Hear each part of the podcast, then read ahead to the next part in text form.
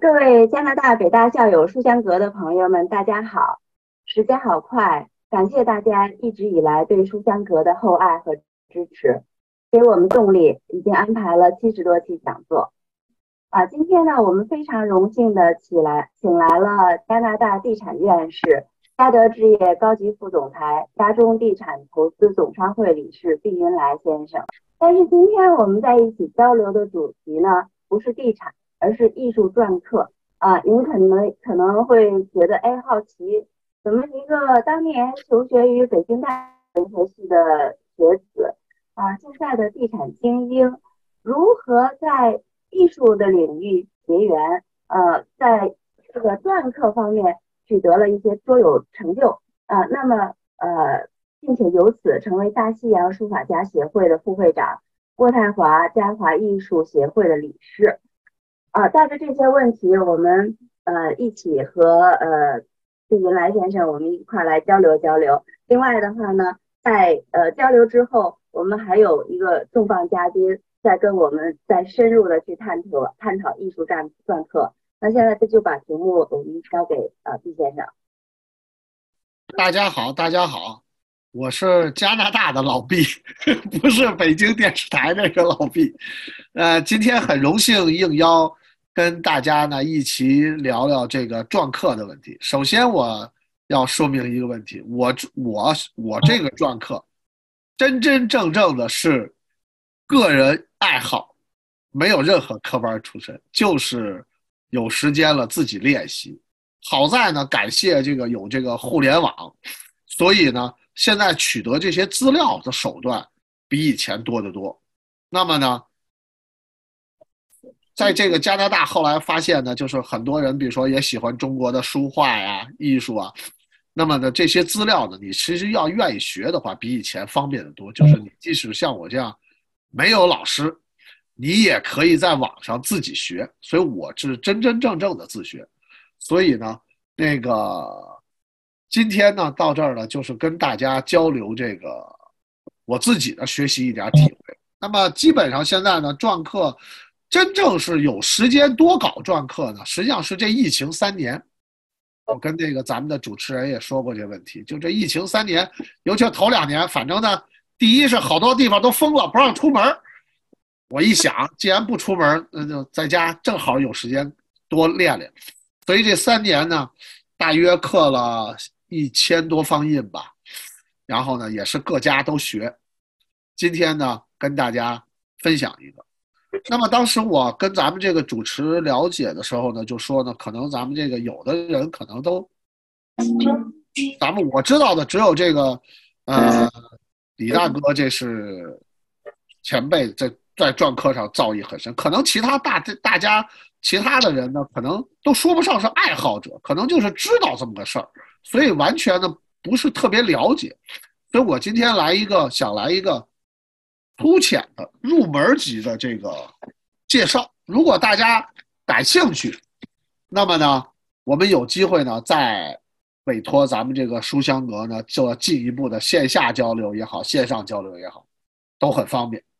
所以我今天呢就献丑，给大家按照我的这个想法呢从头说起。呃，这个个人水平很有限，说的不到的地方呢，大家多包容。觉得错了的地方，那就真错了，就听您的，好吧？我现在开始说，嗯，share 屏幕，咱们这个篆刻呢，是看得见这个 share 屏幕的这个吧？看见了，看见了。咱们这个篆刻呢，就是也有一个标准的这个英文词儿，那么一般的呢就是 seal engraving。在这儿呢，如果你大家以后往 YouTube 上发自己的作品呢，那可以用这常用的这么几个词儿。那么一般的篆刻呢，呃，作为印面来说呢，就分两种，朱朱文和白文。这个其实听到名字呢，就很好理解，就是你可你前印出来的这个东西是白色的，就叫白文；是朱红色的。所以叫朱文，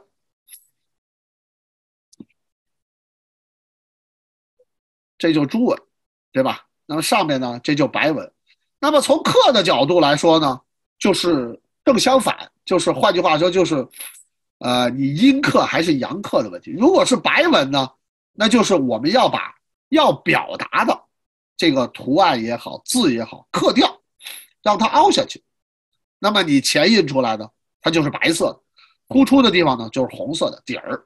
那么反过来呢，朱文印呢，就是你把底子挖掉，把你要要的笔画留下，那就是朱文。那么基本上大体呢就是朱文，从格式上分呢就是朱文、白文两种。那可能现在很多年轻人就是没接触过这个篆刻的呢，他会有一个问题，经常问，就是现在这个。尤其是他们年轻人，现在比如说，即使偶尔需要在国内啊办个工啊什么的，用个公章啊，用个个人银行印信啊，现在都找机器雕。说咱们这个篆刻艺术跟机雕有什么区别？我觉得呢，这个是很有区别的。为什么呢？机雕最最大的特点，一是准确，二就是太准确了，它完全千篇一律。它出来的东西呢，说实话就不能作为严格的说不能作为防伪证明，而咱们这个传统的艺术篆刻艺术呢，第一是手工，第二它有一个布局立意的问题，所以呢，它不会是标准字体，不会这么矮板的，说你出来的那个字都一样，那那不会，是这么个意思。那么说。现在呢，篆刻呢也分，咱们这大陆可能比较传统，像像香港、澳门他们，像香港、台湾他们的好多呢，有人用一个是用那个雕刻机，一个是呢雕很多，雕刻机嘛可以雕很多图案，雕个什么米老鼠啊，雕个什么的。那么我们说，就我个人而言，我认为那些东西跟咱们的篆刻艺术完全是两回事，那是一种雕。机雕工艺工艺品，它跟不是艺术品，对不对？艺术品一定是手工的，每一份都不同的。第第三呢，就是一会儿我会讲到刀法，就是你从刀法里就会看到每一笔画都有自己的独特的地方，那么不会一不可能一样，所以这也是它的一个艺术的独特性。基本上呢。就是先介绍这几样，那么我现在呢就，呃，从头来说一下我们一般的要进行篆刻需要几样东西，对吧？首先呢，你得有篆刻用的专用刀子。篆刻这个刀子呢，这一盒大概我这是潘家园买的，这个当然买的可能我觉得有十年不到十年吧。这个当时也很便宜，这，但是我们篆刻的这个刀子呢，大家以后买这种刀子，你比如说你在网上一把一把买的时候，你一定要注意，就是我们篆刻用的这个刀子呢，一定是平口刀。你看它的口是平的，那么侧面呢，一般是两两边出刃，平口刀。那么很多人都会问啊，现在一般都都是，嗯，我还没开始篆刻呢，我就准备很多东西，我准备很多。东西，那么这个刀子我准备多少个呢？实际上，你看当时我也是犯了这毛病，准备一大盒。实际上，你真正搞了篆刻以后，你才发现，你根本不需要这么多，因为无论这个刀子它这个面儿，你看有大有小，你看这个小的就这么小，小的这么小，大的这么大，对吧？但实际上，无论这个面儿大小与否，你用的都只是这个尖儿。所以要小心，不要把这个尖儿掉地上磕碎了。这是钢钢刀，我们就用这个尖儿。所以这个刀子这么大呀，你很少用到其他地方，只用这个尖儿。所以呢，第一我们要买平口刀。如果你看到了有卖这种刻刀斜口刀的，那一般的都是干木雕的用的比较多。咱们篆刻就用平口刀。第二呢？就是篆刻在这个具体操作上呢，那么不好意思，云来云来，我打断一下，您可能现在现在因为大家能看到您的那个是一个小屏幕，可能，呃，您是不是要先 stop share 一下，可能把您那个更大一点儿。我也就是您先先把这个 share 关了。对对对，这样大家能看得更清楚。对对对，明白了，好，一会儿再 share 具体的，好。那么呢，我们继续说，对，您随时提醒我啊。那么呢，这个呢，就叫印石。咱们中国呢，传统上有四大印石，基本上我们就刻四大印石，就是青田石啊、巴林石啊、寿山石啊、昌化石，就这四大。那么其他的这些年呢，又出了一些其他的石料，什么老挝石啊，什么丹东石啊。总之，这些石头呢，硬度不是很大。这么跟您说，就是比玉软得多。尤其现在比较流行的那个丹东石，叫丹东啊，辽宁冻玉，呃。非常软，说实话，那个任何刀子都能刻动，很软，反倒特软。最好刻的，我觉得就是这种青田石，它呢比较爽快，而且它会有一个，刚才就咱们看的那个，刚才咱们看的那个我那个 share 屏幕，它会在刀子走的时候呢，它会有一个小小的崩痕，就我们叫做刀杆，就跟那个你写大字的笔意刀杆。会有这个的情趣，就不让它完全是横平竖直，跟那个美术字大刷大刷子刷出来一样，那就没有这个情趣了。所以呢，介绍完石料呢，很多这时候下一步呢就分分水岭了。我插一句啊，哎，就是呃，关于这个石料，就是那时候我给洋人刻图章嘛，人他们就问我这是什么石头，我没办法跟他说这是寿山石、是昌田石，他他不懂，我只能说我后来我就他我就学了一招，就是说就叫 soft stone，。他们洋人懂 soft stone，就像肥皂一样软的石头，这意思啊。对，如果有人拿硬的石头，实际上咱们刻不动。可能这是类似于他们这儿的 soft stone 的。对，啊，因为我们说都是地名，他们不懂。对他们这块也有人原来给过我，就是就是来找过我这些年，就是这块有那个什么北边加拿大北边有那个绿色的那个玉。刻不动，说你能不能刻那种东西？墨玉，嗯，一看那非常硬，那那必须上机雕，那个咱们这刀根本不行，对，就更必须上机雕了，所以那个就不是篆刻了，那就就变成机雕的一种工艺品。咱们不说那个啊，石头完了呢，就分分水岭了。刻的时候呢，有两种，有两种传统，一种人呢，拿手刻，手左手拿石头，右手刻啊。拿刀子呢，咱们说啊，都像拿钢笔一样，这么拿着，三个手指头握住它。那么呢，刻的时候呢，拿手攥住了，往前刻；也有人往回刻，这咱们一会儿再说刀法的问题。还有一个办法呢，比但这个有一个缺点，尤其是对女同志，一不小心就刻出去了，刻手上了，所以很危险。所以现在传统的方法呢。都有一个叫印床的东西，咱们我觉得搞，呃，不能说搞艺术吧，咱们喜欢艺术，重要的我觉得不是这些器具，不要先买很多东西，你先自己试试。所以呢，不要觉得没有这个东西我就不能刻，不是能刻，但是有这个东西呢，可能你的手更安全一点。那么这个呢，是我以前在潘家园买的一个木质的印床，你看。它这个呢，一拧开呢，它有个小木条，就可以把这个印章呢夹在这个当架，固定一下，这样你就可以在这个印床上刻。还是那句话，印床也分好几种，现在是这个螺丝拧的这种了，可以拧的。过去呢都是两边这木头从两边对着插插紧，也有传统的。那么呢，现在呢，这个。有了这个这小印床，我觉得原来在潘家园买都十块钱一个，这都没什么。那么，如果您觉得条件再好一点啊，再准备的充分一点，那就这个，这就是铜制的印床，这是我女儿专门后来送给我的铜制印床。铜制印床呢，它实际上上面跟这个木头的是一样的，最里头也是有两片垫木，有缺口，把它两边双向能夹住。它好在哪儿呢？它这个分两层，它底下这层有个滑轮，所以呢，就是您转动的刻的时候呢，方便一点。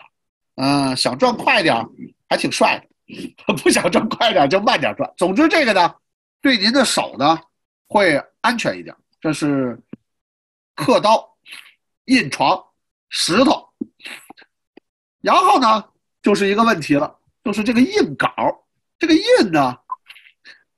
首先呢，啊，首先这个石头，石头我们买了这个石头以后呢，我们要用这个砂纸，临用临用的时候，用这个砂纸把它磨平。这个不要不要小瞧这个，如果你磨不平，你钱印出来肯定有的地方招着墨了，有的地方招不着印泥，那么钱印会影响表达。所以呢，找一个砂纸，嗯。讲究的什么？先八百号，再两千目。实际上你自己看着办。找找，总之找一到两张砂纸，然后呢，把这个印印呢石头放在这上头。这时候要注意，我个人有一个体会呢，就是你不要一直往前后推。这个呢，要是原来这个面不平，你这么推完了，很容易就是推的更不平了。一定要什么呢？转着圈磨，底下呢搁一个玻璃板。我这是专门做了个工作台，那么呢，搁一个玻璃板，玻璃板呢把这个放平，转着圈磨，这样你作为把它磨偏的几率就很小了。不要小瞧这步，这步呢可能，嗯，很容易磨糟。磨完了之后呢，那么就是下一步。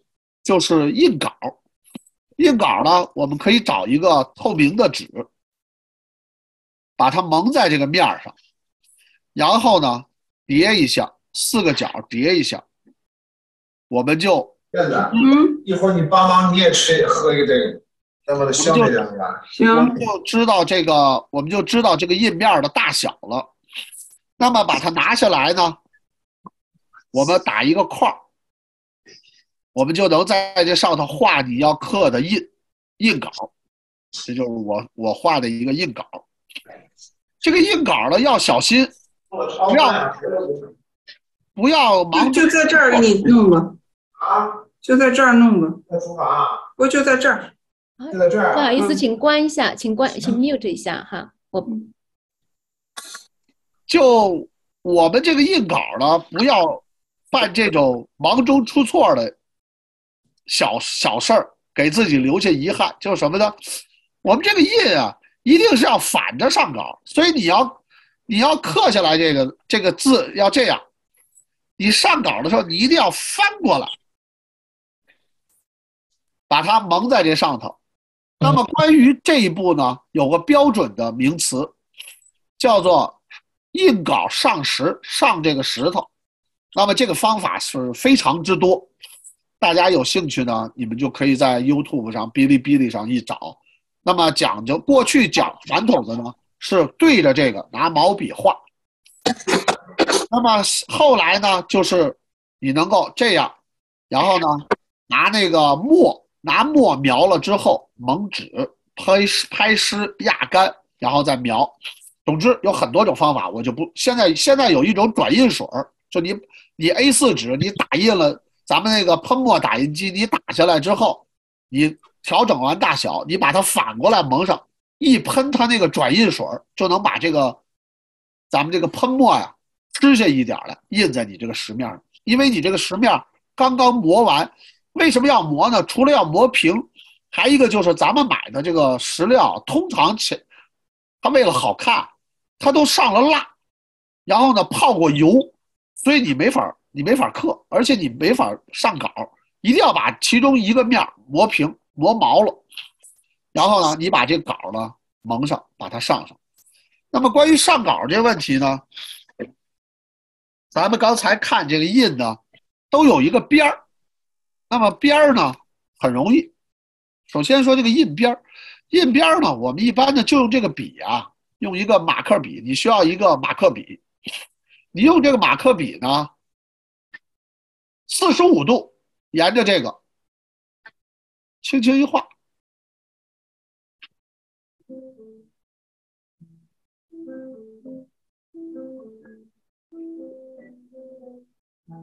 这块石头你看就留了一个黑边，小小的。那么如果你希望宽边，像那个皇上那个印似的，那么你这个角度就跟这个印面平一点，笔头吃进来一多。这种方法好在哪儿呢？这种方法我认为比传统的那个拿毛笔画好在哪儿呢？这方法我自己觉得很有效，就画的很直，你不用担心这个这个这个线画的不好，画的不直，很快就把这四个角勾出来了。这是印稿，反写上实。现在下一步呢，我们就是把这个印稿，我为了节约时间呢。我就已经把它描上了，那么就用这种防水的防水笔，这个防水的这个签字笔，那么呢，你就能把它反着。现在这个镜头由于这么对着呢，大家可能闹一会儿就闹不清楚左右了。但一定要记住，你的那个印稿一定是反着的。如果你看着它是正着的，先别刻，错了。你刻完了，一一前印出来是反的，更更糟糕。所以最后临刻的时候一定要看一下，你的这个印稿一定是反着上稿才对，不要着急，不要慌，反着上稿。我已经用这个笔呢，为什么要用这个防水呢？这个一个是我们在刻的过程中会产生大量的灰尘，一个是呢，有的时候我们会拿手抹一下，所以你要是不用这种防水的笔呢？你一抹，就过去老先生们用墨，他就真的令人佩服。你就不能弄，因为你一抹那个墨就花了，你这个线就看不清了。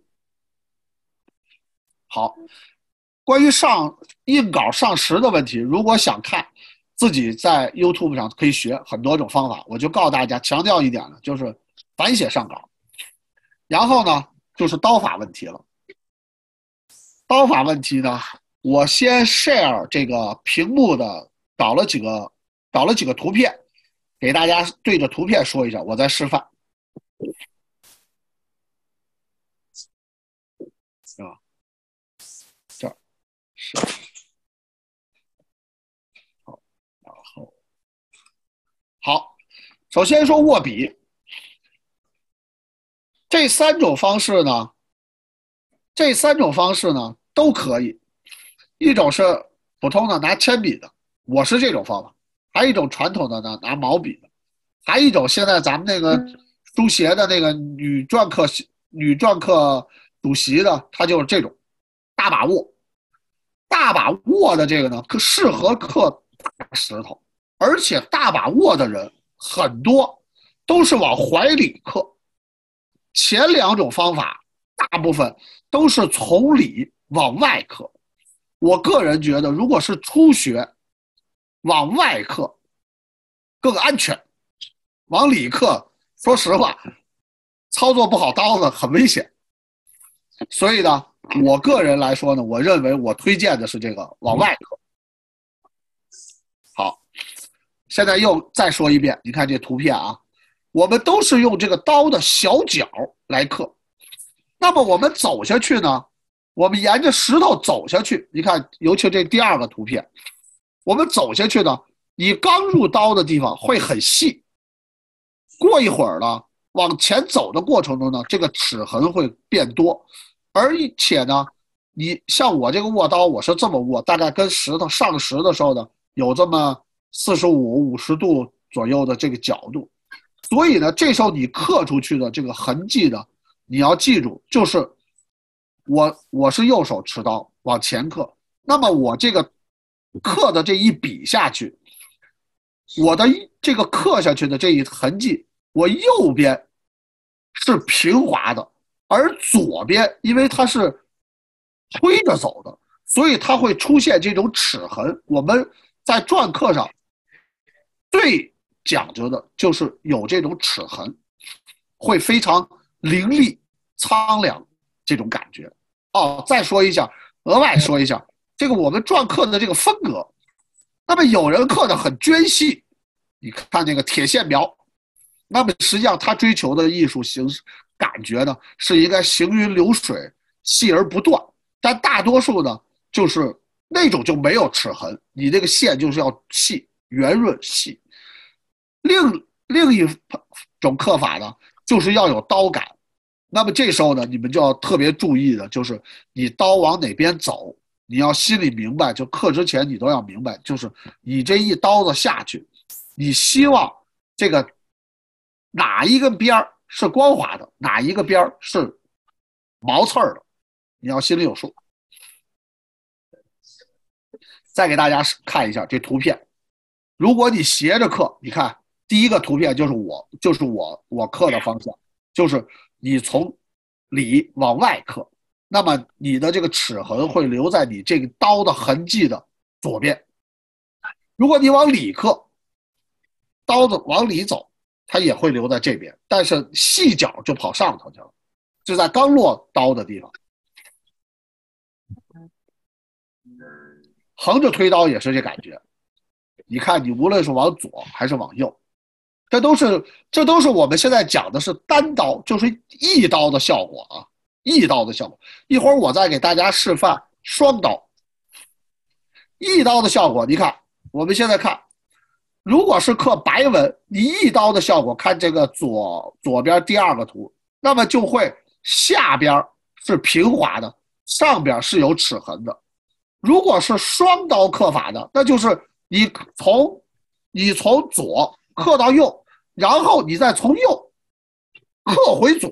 那么换句话说，就是刚开头底下这个笔画是平的，那么你再反着刻回去呢？你把这个印，你把这个石头转个面，再刻一遍这笔，那么就留下了第一个图，就是你这个图片，你这个刀刻出来的这个笔画，双向都是光滑的。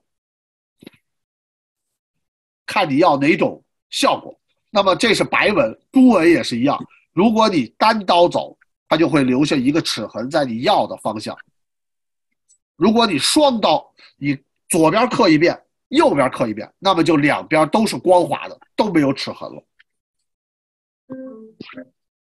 具体看一下石头上，你从它是从这边，它是从这个图片的这个起笔处往这个按箭头方向刻。那你看，你仔细看这个。刀杆，你就会看到，它下面靠近手怀里的方向是平的，上面是有崩裂的感觉的。这要看得更清楚，每一笔都会形成这种效果。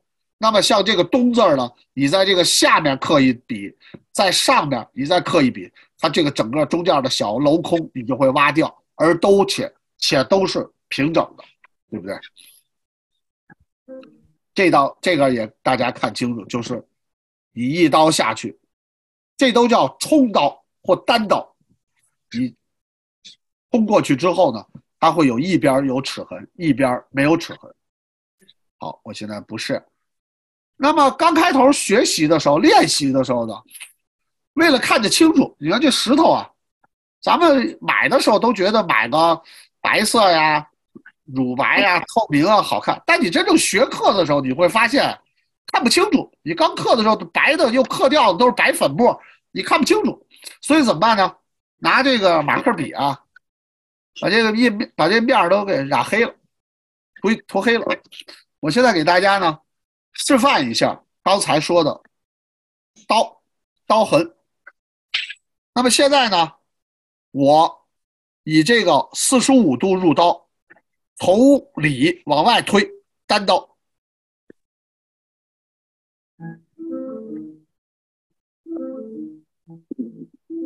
大家看，它基本上是一个小的三角形，但是我这个下面这部分是平滑的，而上头你仔细看呢，它是不平滑的。它要的就是这个效果。但如果你要是双刀，咱们一般的说三种刀法。单刀、双刀、切刀，这就是单刀、空刀。如果你不喜欢这种风格，那么你把它反过来，再沿着这个刻回来，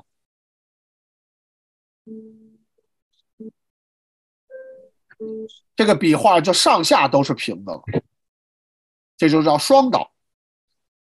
那么还有一种呢，是切刀。切刀呢，我们也是用这个刀的小角，小角进去之后呢，不是像单刀和双刀一样往前冲刀走，而是呢，入石之后把刀子逐渐立起来，切掉一个角，然后再往前挪一寸儿，再切。那么大概是这种刻法，就是入石立刀。接着刻入石猎刀，入石立刀，入石立刀。那么大家可以看仔细看这个效果，它实际上下沿不是很平，但几乎平。上沿呢会因为你每一刀都有一个小崩裂，所以上沿的刀感呢更强。你要刻出字来呢，会显得更苍凉。这就叫切刀，切刀就是动你这个石头，一点一点切。单刀切刀，现在呢，还有一种刻法呢，就是这就除了介于这个单刀冲刀和这个切刀之间的，那么就是什么呢？摆刀。这个王现在当代这个有个有个这个篆刻家王庸呢。他用这种方法，我后来试了一下，学习了一下的，我觉得效果呢也很好。他是什么意思呢？他是在冲刀的过程中，还是这四十五度入刀，冲刀的过程中呢，左右摆动这个刀子往前走，缓慢的走，这会造成什么呢？这会造成下面这笔画裂的不多，但也会产生一些裂，上面呢裂的更多。崩裂的感觉更深，效果呢也好。我现在给大家示范一下这种叫摆刀，就是这样，左右摆动，往前推。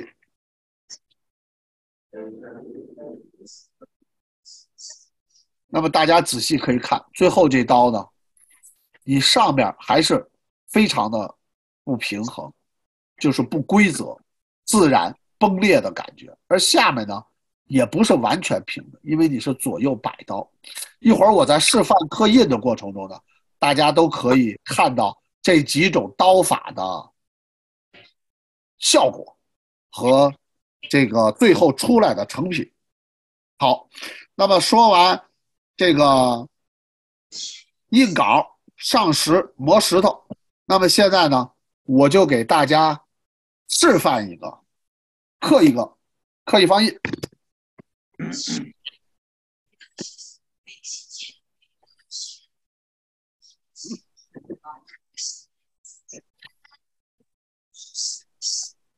两边拧紧，一定要拧紧，把它夹住，这样呢，就省得你刻的过程中呢，它动。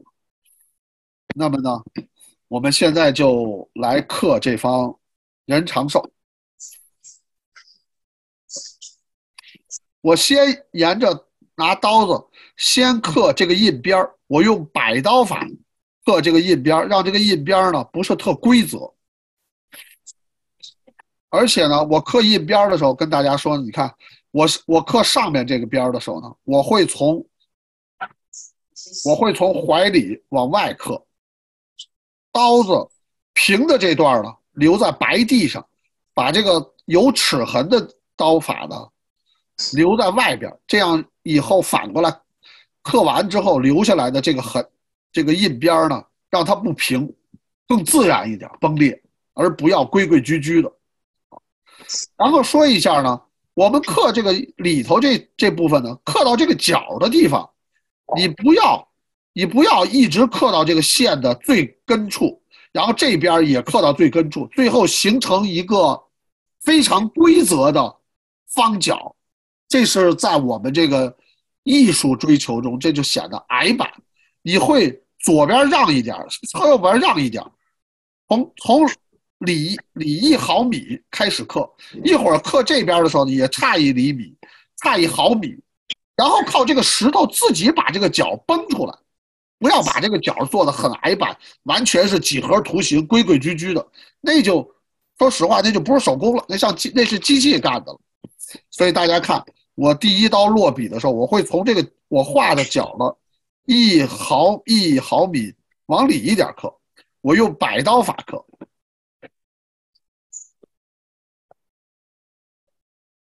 好，基本上呢，你看第一刀就是这个效果。那么为了节约时间，我现在就不再说了，我来一口气儿把它刻出来。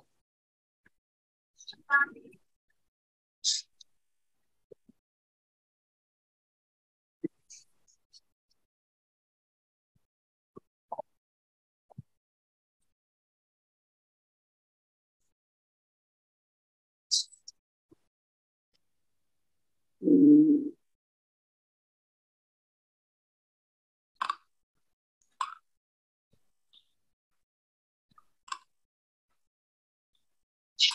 齐白石的这种刀法呢，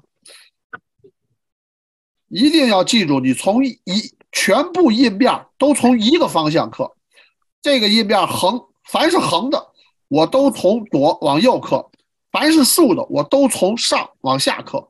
不要来回刻，你就会把这个齿痕破坏，一会儿出来的最后呢就不美观了。如果你是练习齐派呢，一定要记住这一点。所有的这个，你一定要都按一个方向走。如果你来回刻的话呢，就会造成你这个齿痕预留的齿痕最后都没了。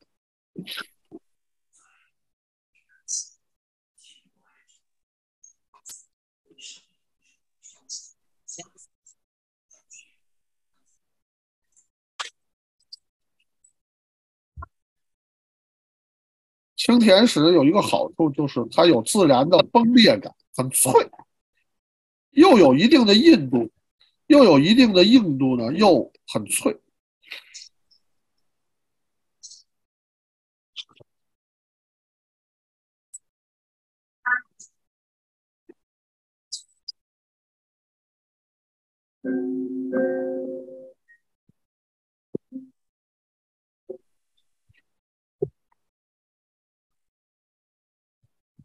那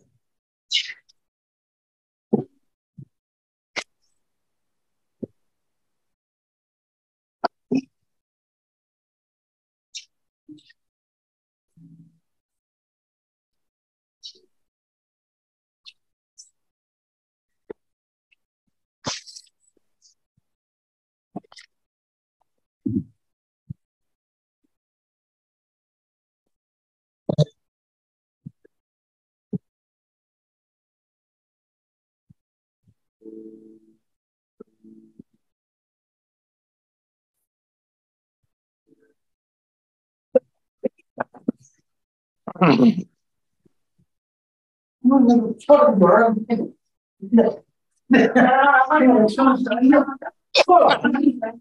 那错多了。结果你把猫玩手。行。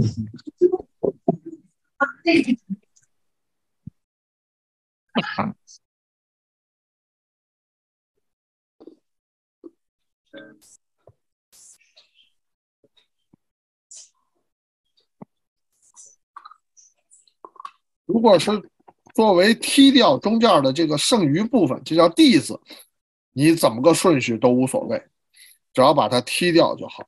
这就叫在这儿呢，用一点切刀的走法，不必要给它弄得太严肃。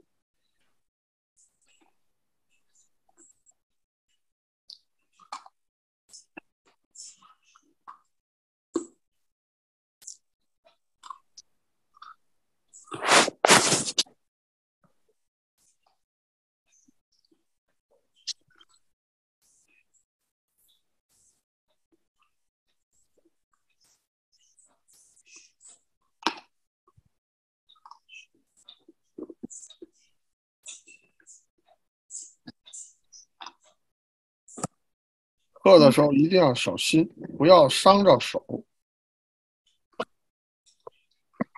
安全永远是第一。刻到手就不好。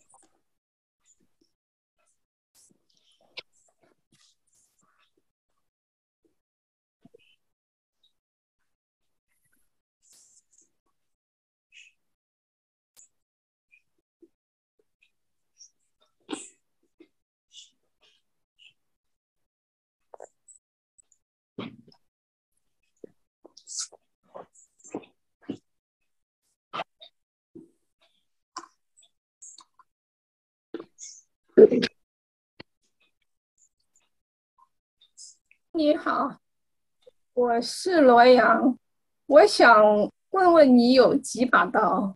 还是哦，我有几把刀，您问的很好。第一，我买了一盒这个北京通县，这个里头有十来把。哇，第二呢，我后来呢，因为发现刚才说过这问题，我发现我常用的就是这种大的刀。这个是我看一下，这个的尺寸啊，给您量一下，这个大概就是，大概就是，哎，我看这个看得见吗？你看，大概就是八毫米的，八毫米的刀。实际上我后来刚才说了一下，实际上我现在目前最常用的就是八毫米的刀。就用这个尖儿，而且，所以我我单独又把这个八毫米的刀买了三把，当然就现在这个条件都好了，就是就号称的也是网上买的，都号称什么好钢啊、钨钢之类的，我也不太懂，反正我就挑了三把。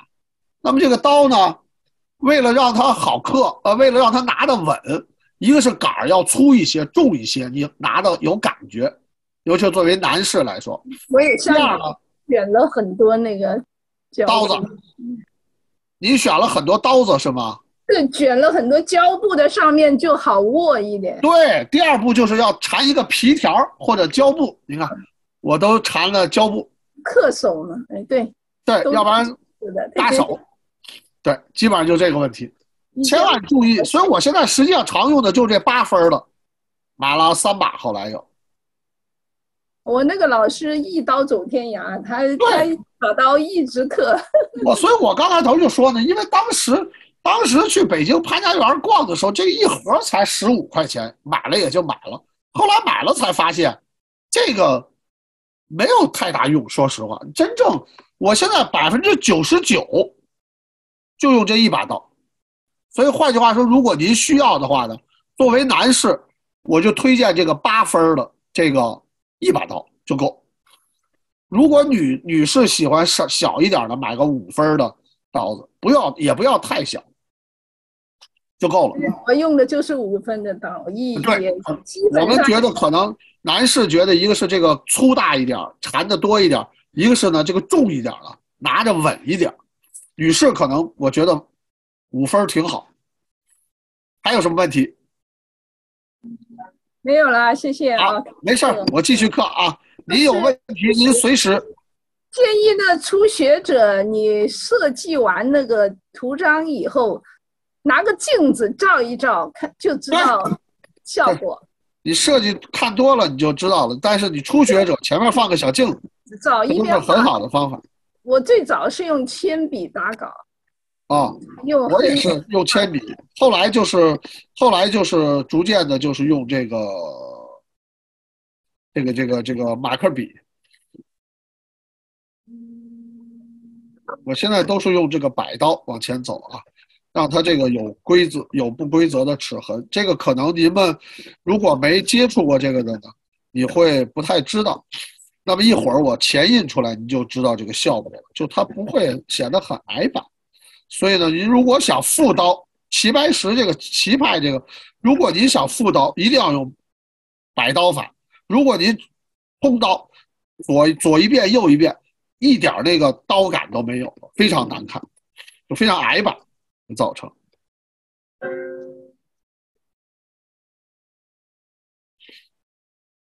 我想跟大家说的呢，就是不要觉得有这些东西才能刻，我没有，所以我就不能培养这个爱好，我买不着。哎，不不不，其实不是。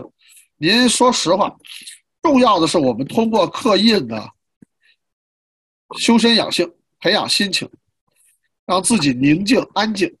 这个您有一把刀就能玩这事儿，而且就像刚才您说的，你一把刀走天下，一点没一点没毛病，非常正常，而且你能刻的非常好，这跟刻出来没关系。大家看啊，我这是摆刀法。齐派呢，它很讲究，在设计印稿的时候，好多这叫界边儿，就有一个笔画呢，跟这个鞭子重叠上。嗯、在刻的在学习的过程中呢，你就多体会就行了。怎么表达出它这个是界边儿了呢？就到这时候，你把它拿切刀往里切一下，让它有一个感觉，就是似有似无的感觉。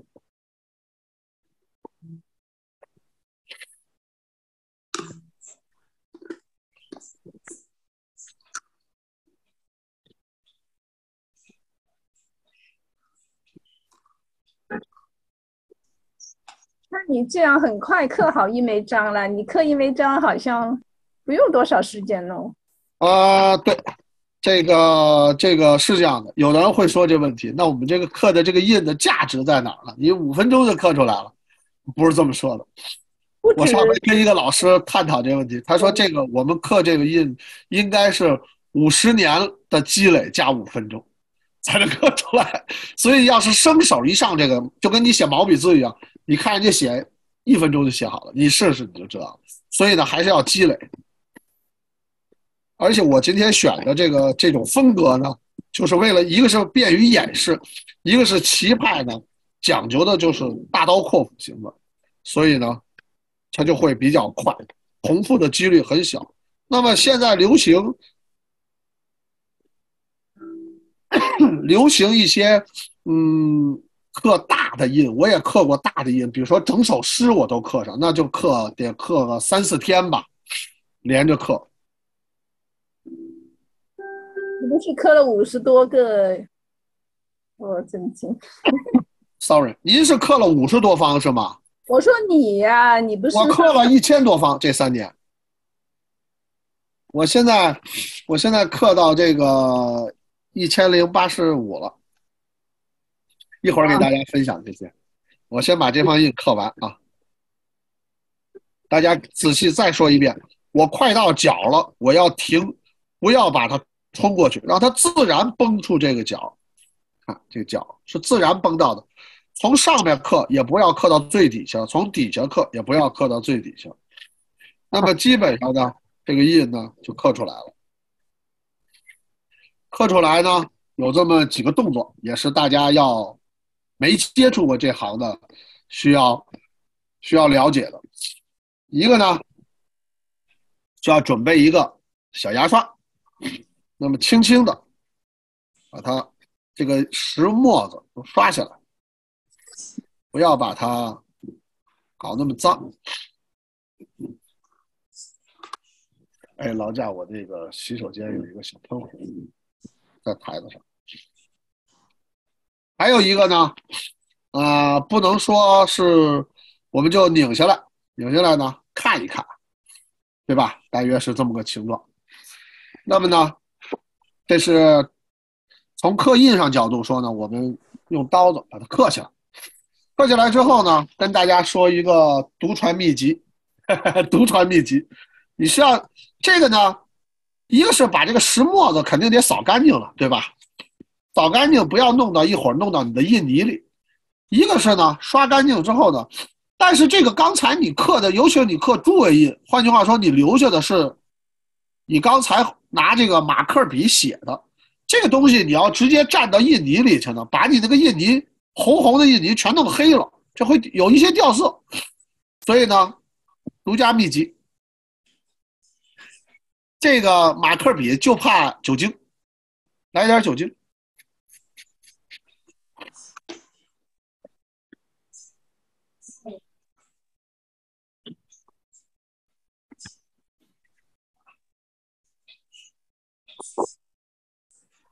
尤其是刚才拿毛笔，有人喜欢拿毛笔磨这个边儿，那么你更需要用这个酒精。如果不行呢，你再拿点洗涤灵，把它都给擦干净。你看印面就没有那个黑的，省得把印泥搞脏了，对吧？印泥红红的，你那个老蘸，它不黑了。然后又说一个，最后说，这就是现在我们把这个印基本刻完了。那么这个印呢，怎么来体现它的艺术感呢？一个很重要的收尾环节，这个搞咱们搞这个画画啊、雕塑啊、篆刻呀、就是怎么收，怎么收这个尾，怎么把刚才不理想的东西变成你想要的效果。那么就叫破残，这个印呢，我们现在有各种风格的字体。那么在我看来，怎么怎么它成为一种好的印，就是连外行人、内行人看了以后都觉得它好呢？就得要有古意。如果你刻的这东西很苍凉、很古意、古拙，那么呢，就是一个成功的篆刻。所以呢，这个印刚才规规矩矩的不行，对吧？那么我们这个就这这一看就这一看就不是西周的，这是上周的，对吧？那么我们现在呢，把它破残，破残呢，用这个刀子的。侧边别用刀尖了，舍不得用刀尖，别磕破了。用这个侧边，首先呢，把这个角要去掉，因为你要存了好几千年，这个角肯定都磨坏了，是吧？第二呢，就是不规则的、随意的磕一磕，这个刀子下去跟它是三十度角，任意的用这个面儿也行。千万别用你的刀尖儿，磕一磕，不规则的，然后拿这个侧边刮一下，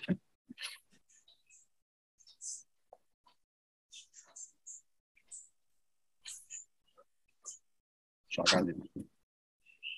这些步骤，如果你都按时做了，都做到了，那么呢，你一会儿就会看到呢。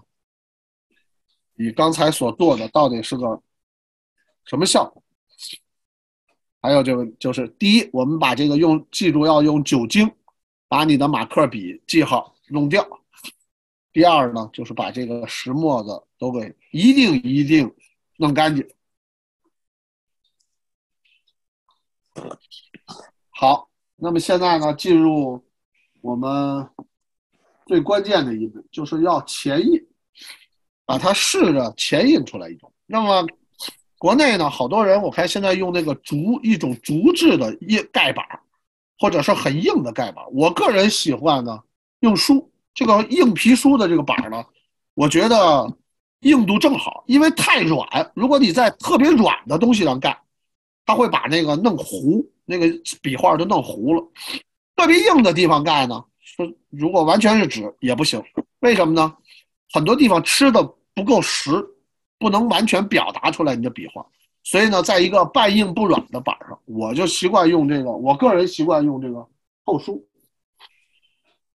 前印的时候，我们现在是实验，无论是你实验还是保留，它都会有一个最理想的表达的纸。这一点，说实话，就是你在 A4 纸上当然也能印出来，对吧？但实际上呢，最理想的。这个叫连石纸，专门有卖的，呃，当然没必要准买他们家的了，谁家的都行。但是这个连石纸呢，非常薄，您可以看这个能看出来吗？薄如蝉翼。我在这个光后头看，你就看出来了，非常薄，跟那个宣纸似的。这种纸呢，对这个印泥的这个。感染呢更强。好，就说这个印泥，印泥种类更多了。就是咱们也不是做广告，大家喜欢的印泥就可以买。包括我这用了，这这这快干印台，不要用这种，不要用这种海绵的这种滴滴这个印油的这种，这种表达起来非常差。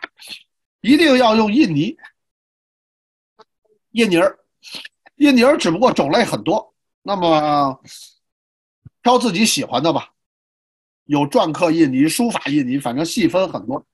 呃，再次嘱咐就是，印之前一定要彻底的把它刷干净，不要把你的这个石渣子带到这个带到这个里头去。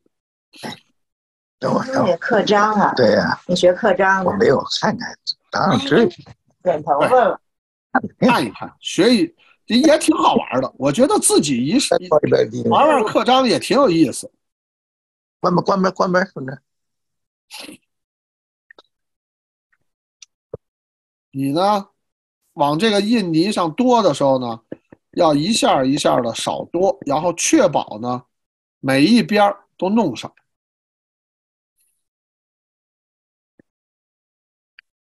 基本上看都弄上了，然后呢，第一是要压下去压平。如果你怕边上这个蹭手呢，你可以把它擦一下稍微，但实际上蹭手的几率也不大。第二呢，就是压下去。如果我们带这个印章的边款儿，就是边所谓边款是什么意思呢？这说一下，我们印章啊，一般的在边有一个边儿啊写上一点注解，就是这个文字，你这个印面刻的什么字啊，哪年哪月刻的，这叫边款儿。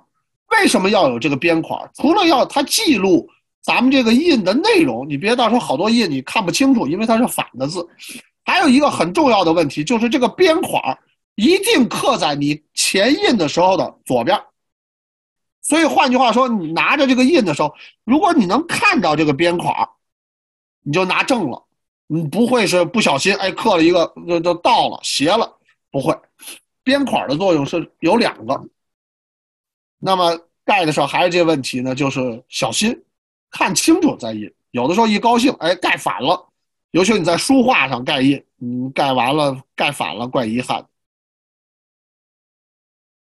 盖上之后呢，左右上下转动着手呢，压它，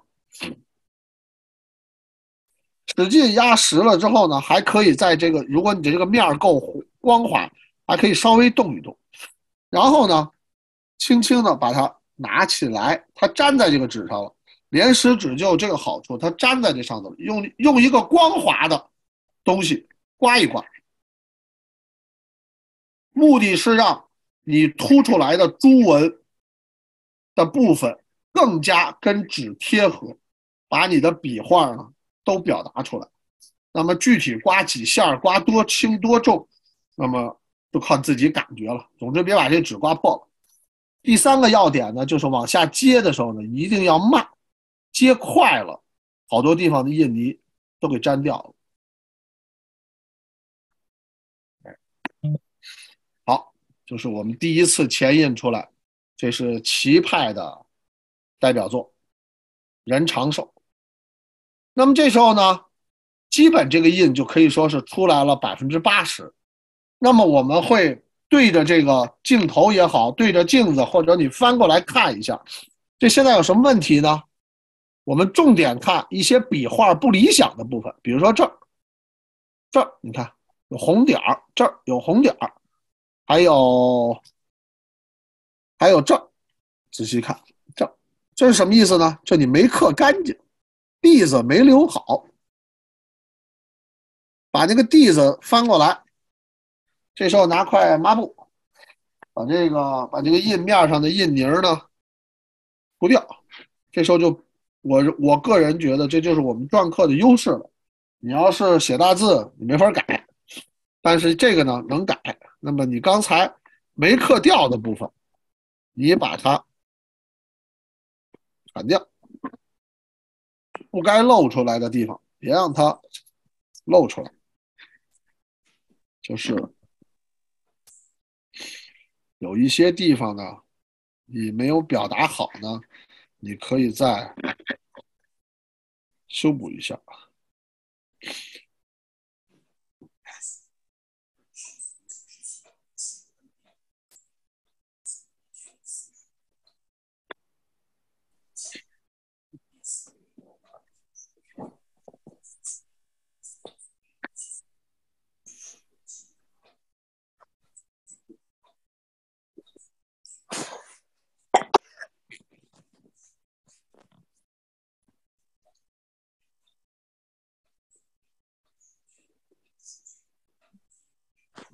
基本上就行。这时候还是这问题，就是一定要务必务必弄干净你的这个你的这个印面不要把石头带到石头沫子带到你的这个印泥里。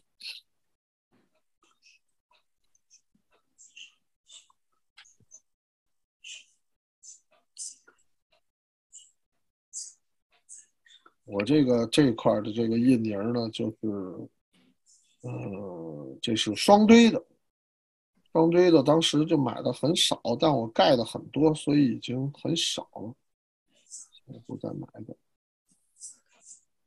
这个印泥儿就看大家喜欢了，各种颜色，有有朱红的，这个双堆的呢就是非常红，非常鲜艳。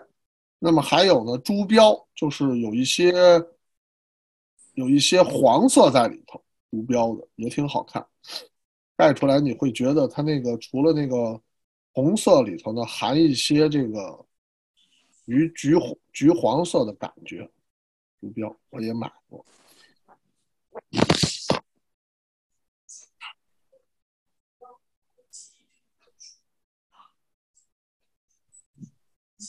还是这个，再重复一遍。看，压实，然后拿起来，把它轻轻的拿起来，不要掉了。然后呢，刮一刮。那么一般情况下呢，讲究的有那个拿那个什么，一个跟那个梳子似的东西，圆，总之是个圆的硬的东西吧。拿那个。拿什么那个特制的那个骨骨头制的东西也好啊，瓷制的，我是习惯用那个瓷质的，把它刮一刮，不能用软的东西啊，软的东西你就把那个你的那个白的蒂子也都给，也都给摁下去了，就脏了，糊了。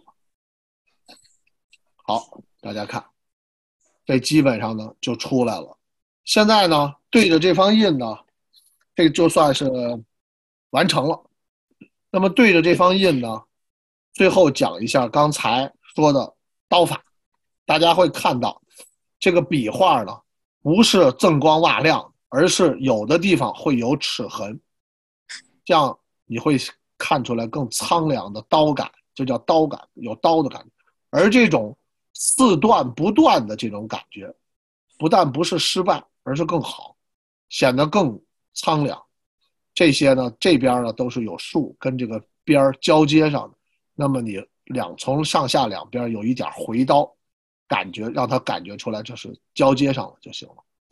基本上呢，就是这么一个感觉。如果你还不满意呢，你还可以再修改再前印，最后呢，就把它前印出来了。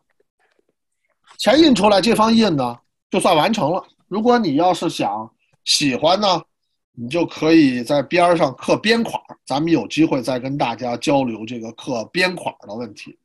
那么是那是另一种刀法和感觉了，它都是三角形组成的刀那个刀法。那么还一个问题呢，就是你前印出来保留。保留起来会有一个问题，实际上，因为它这个是一次性操作的，你钱印在这个纸上，那么会有的时候深，有的时候浅，有的时候摁的实，有的时候摁的不实，你最后集中起来这个印呢，你就会发现，你印出来的印刻咱们不说了，大家各自提高，就是在印的这个过程中，你印出来的印呢，有的好看，有的不好看，你自己都觉得有的这次盖。没盖好看，人家人家那个印谱出的为什么特漂亮呢？也告诉大家，没有其他的，怎么办呢？就是你盖很多，这样好，你盖很多，然后用刀用剪刀沿着这个缝儿把这个印花儿这叫印花儿或印退，把它绞下来，把它绞下来，然后。把这个绞下来的印花儿贴在你想要的印谱的纸上。当然，这个印谱，所谓印谱，也就是连石纸钉的，只不过钉在一起了。所以换句话说，你这个纸绞下来这部分的纸质和色是跟那个连石纸是一样的，所以你贴上之后呢，不会看的突兀，而反倒你贴出来的效果呢，是你最满意的一方。所以我现在就给大家看一下贴出来的印图是什么样，会比你盖出来的还更好看。我这儿是买了个，也是盖了这两年才摸索出来，就是最后就干脆国内这玩意儿非常淘宝上非常便宜，你就买一个这个，这叫空白印谱，里头实际上就是连诗纸，只不过是两张，两张。正反两张，那么呢？大家看，这就是我直接前印上的效果。那么你看，有深，有的地方是会浅一点。那么后来呢，发现呢，应该怎么办呢？应该脚印花贴。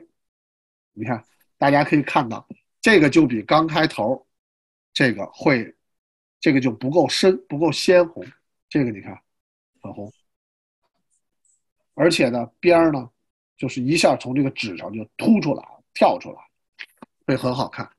那么呢，就你就一个一个的绞下来，这也是一种磨性子的活。我这个是爱好，真的是磨性子的活，急不得。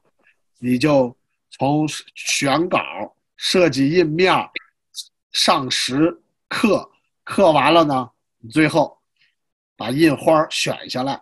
然后贴在印谱上，那么你逐渐的就能保留一本。那么这个呢，我这一本呢，就是因为当时也是去年嘛，就是后来也是发了个愿，就是刻了从这一页开始，我就刻了一整套心经，每一每一句都，这是观自在菩萨行深般若波罗蜜多时，照见五蕴皆空，度一切苦。然后你就一句一句的，我就把这个整方的整整部心经二百六十个字，那么都给刻下来。那么这种贴法呢，你就会觉得比直接前印在上面成功率更高。换句话说，你最后有有机会看看自己的这个作品呢，会更好看一点，自己看着更满意一点。当然，咱不是为了给人家看了，对吧？自己看更满意一点。好了，我今天的这个分享内容就完了，感谢大家观看，也希望大家多提意见。把话筒交给主持。啊，非常非常感谢云来给我们带来的精彩分享，真的是让我们从。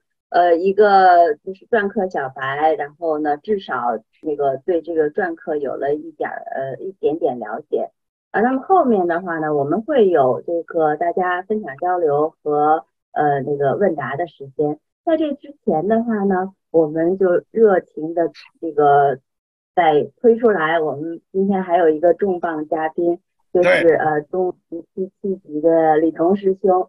啊，那大家都知道，在书香阁之前的话呢，李彤师兄给我们带来了好几期的红学分享。呃，可是大家不知道哈，其实李彤师兄呢是在这个书法和篆刻方面也都是那个造诣非浅的。嗯，那所以现在的话呢，我们有请李彤师兄，呃，在也给我们这个讲一讲关于上课这方面，就是他的心得呀、经验呀。呃，还有经历，我们都觉得肯定是特别有意思。然后之后的话呢，我们再一块儿回头回过头来，呃，看看，因为有大家有一些问题呀，呃，有一些呃那个其他的分享，我们再一块儿再回来，好吗？再有请李彤师兄。这个刚才云来兄这个这个示范演讲和示范。就是说和做结合啊，这个做的非常好，我挺佩服他的。他我说他这个是真爱。我过去那个呢是，呃，迫不得已谋生的一个技能，但是他这个呢是真爱。他在这个疫情期间，就是自己在家里边刻了一千多方，这一千多方就光这石头也得一堆呢，是吧？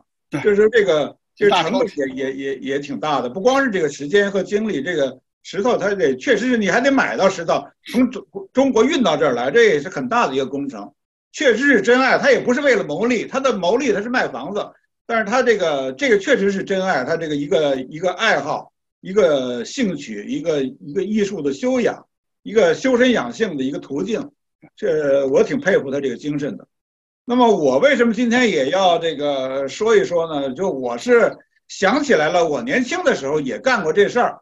我所谓年轻的时候呢，是大概我，我现在已经年过七十啊。我当时四十岁左右的时候，我已经到了加拿大。那那个时候呢，我们到了加拿大以后，就是又就是一穷二白，也没有什么谋生的手段，除非就是我这个，因为我们学中文的到加拿大也等于是失去了我原来的一技之长。那我在这儿我怎么能谋生呢？然后我就为了不打工，我就想出来这么一个主意。我最开始呢是我在渥太华住，我在渥太华住的时候，我是八九年的八月份到了渥太华，然后这个我们大概一开始找了一两个打工的这种这种这种呃途径呢，因为我的英语也不好啊，我还不像云来是学英语的，我英语也不好，这个我打工甚至都都人家都看不起我，然后还被人辞退了一次，然后后来呢就遇到一个机会，有一个朋友说有一个。当时一个南京大学毕业的，比我年轻的一个，他大概二十五岁左右。他呢一边上学一边在这个渥太华的一个市场里边就开摆了一个摊儿，给洋人刻图章。他呢这个人会算命，他英语也比较好。他一边算命一边刻图章，算命就和什么结合起来？就和中国的十二生肖结合起来了。他先给人说你你是哪年生的，你是属什么的，然后呢他就给人介绍说你这属什么的，大概性格是怎么样。呃，你将来的运大概是怎么样？然后他这个图章呢，就每一个上面都带着一个十二生肖的这个雕刻，在在这个上边。哦，哎，如果跟洋人来讲，你光是这么一个素的石头，呃，光是书法他就不好欣赏了。他呢，就是说我这个你你运不好，我刻你买了我这图章可以给你转运，给你带来 good luck。然后这个这个，然后洋人呢就刻了，然后他主要呢是把洋人的名字翻译成中文给刻，或者当然了，他如果洋人愿意刻英文，那你刻英文也行，这个刻中文也行，这个反正中文的给他翻译成几个好字儿，这个然后给你讲一讲中文里是什么意思。我呢是遇到遇到这么一个途径，可是这个人呢，呃，当时他在一边上呃渥太华大学上学，一边这个呃干他这个小生意。可是他到了这个 Christmas 季节呢，他正是他要要要准备毕业论文还是什么？这个圣诞节的这个季节呢，又是非常忙的季节。那么我就是等于我从十一月到十二月给他帮了两个月忙，就是他找不着人能够给他帮这个忙，来来替他看这个摊儿。然后这个我呢就替他，我其实我也我是怎么我是最开始怎么做起课篆刻来的呢？我是在我上初中的时候，还是这初我所谓我上初中的时候，还是文化大革命以前，六十年代的时候呢，这个刻过两个印。那时候这个中学生嘛，那时候也买一个图章，虽然不太贵，也是一个负担。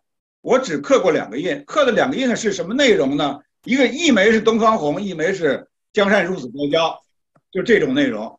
我就有过这么一点点经验，就是说起码还有一点手感，刻过两个印，不太成功啊。就是最开始初学，然后就放下了，后来一直就再也没有拿起来。这个虽然后来说我所谓书法是是文革期间写大字报，这个我当然我小学的时候可能这个有点呃写大字的基础，后来文革期间写大字报，我这有点像那个不是高攀啊，就启功说的，我怎么成了书法家了呢？就是我这个大字报 练出来的，我的当然我没成家啊，我就是，但是我也是在文革期间，我写大字报，就是从中学，我们那时候是中学生，写大字报全是我抄，这个这么练出来的。然后到我上大学，那个今天可能就是咱们也在这个，呃，这个书香阁里边，那陈建功可能也在听着呢。我在大学的时候呢，我也是，呃，遇到写毛笔字的时候也是我写，所以这那个是是是一个。还还还练过一些，但是我这个印章呢，就是从这个，呃，那个呃初中以后就再也没有刻过。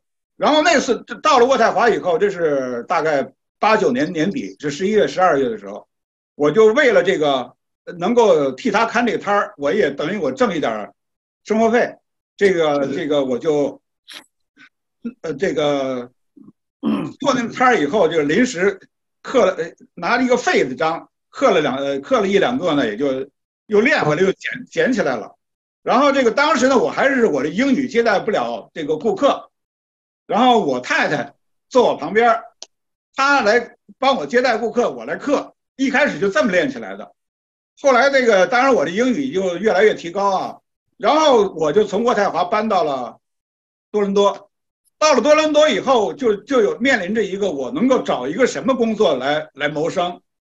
然后呢，就是，呃，觉得干干这刻图章这事儿还行，然后就给我们家写信。我我父母在国内给我买了图章，呃寄来，就是一小包一小包这种小的邮包，一一邮包大概可以装十公斤，这么一包一包寄来的，寄来了大概一前后大概寄来了十几次，我就靠那些图章，然后呢，我就找到了一个在多伦多一个摆摊儿的一个小的途径，在哪儿呢？后来找到了在在 Quincy Terminal，就是在这个呃多伦多的呃 downtown 湖边，湖边那儿有一个，现在还有这个楼叫 Quincy Terminal。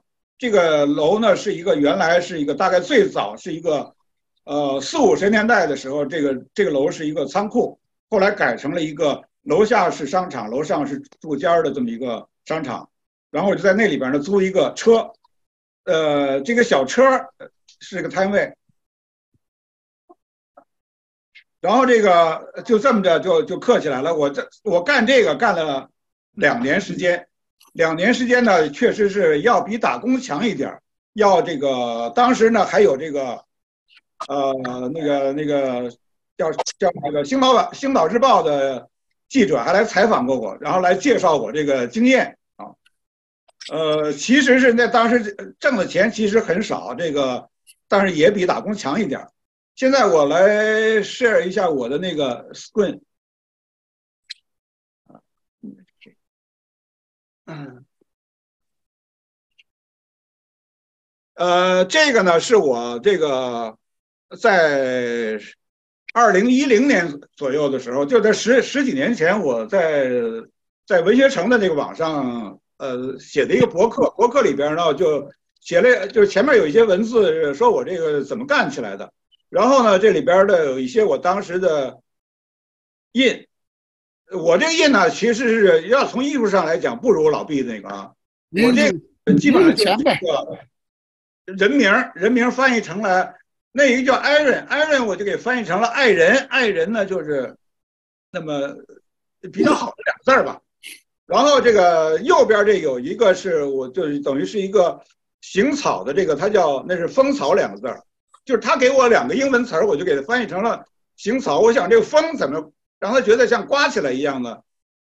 呃，就是，然后这里边这个是是一个呃英文的，呃之类的吧。当时大概就是这些，主要是一些人名的章。然后这是一个戴安娜，这现在可能看起来，在在这个要比它原作要要放大了一点。然后这个这个是西川两个字，这个这个圆的，这个圆的是一个日本人，就是到日多伦多来来来 visit 这个就访问的这个日本人游玩的旅游者可能是，他看到一个刻图章的，就让我就是他要求是一个洋文的，然后当时我是比较注意这个，就是说这个有点这个笔意写出来的这个嗯书法的感觉吧，所以你看我这个圆的呢，这个是一个。上下是呃粗细是不一样的，然后上边这个对呃这个这边啊突破了那个那个那个圈儿，把它上面顶到这个头上去了，呃，然后这个边壁立呢是是怎么着？反正他要求这么三个中文字，但是这个等于是一个隶书的写法，呃，这个 Barbara 就是呃芭芭拉，这个下边这两个点是是那个八啊，就等于重复的那芭芭拉。呃，然后这个这等于是这个梦字是一个呃中文和英文都有的，然后大概这些呃这些中文的呢都是一个中国人华人吧，让我让让我刻的，呃，这是青青两个字，这个我觉得好像还好一点，这个好看呃漂亮。然后这个反正那他是他们来选石头，但是我我卖石头是一个收入，我刻图章又是一个收入。那么他来选这石，他选了一个随行的石头呢，那么就得用这个石。这是吴吴营运，呃，是一个华人。然后这个明阳可能啊，卢明阳可能这个这是一个人，他是姓卢，然后叫明阳，呃，刻了两个印。